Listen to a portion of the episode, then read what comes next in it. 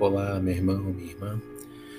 Hoje, quinta-feira, dia 8 de outubro de 2020, dando continuidade à série de podcasts Quarta Palavra, veiculamos o episódio 194 da primeira temporada, intitulado Sofrimento Infantil, baseado em Salmo 46 Deus é o nosso refúgio e fortaleza, socorro bem presente nas tribulações. Salmo 46, 1. O sofrimento atinge todas as pessoas, não importa a idade. Estamos sujeitos a receber notícias ruins a qualquer momento. Mas é doloroso ver crianças sofrendo por negligência dos pais. É bastante grande o número de famílias privadas da presença do pai no Brasil. Isso por si só já representa uma grande ausência no completo desenvolvimento emocional das crianças. Mas há ainda muitas outras coisas e muitas outras causas para o sofrimento infantil.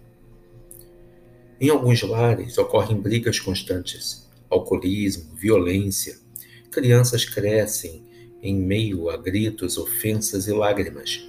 Às vezes acabam sendo feridas fisicamente por causa da violência dos pais.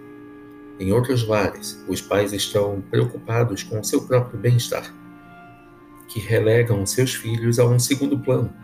Algumas crianças passam o dia ou a noite inteira sozinhos, correndo sérios riscos, ou em muitos casos, abrigando-se na casa de algum vizinho. Sentem-se rejeitadas, percebem que são um peso para os seus pais e sofrem com isso. Mesmo entre os mais ricos, as crianças são entregues às babás e aos professores.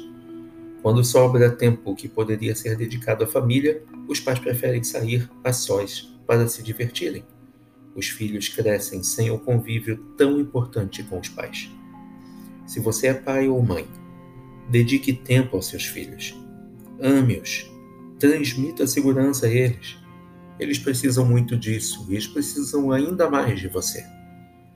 O Salmo 46 é um grande consolo para aqueles que sofrem.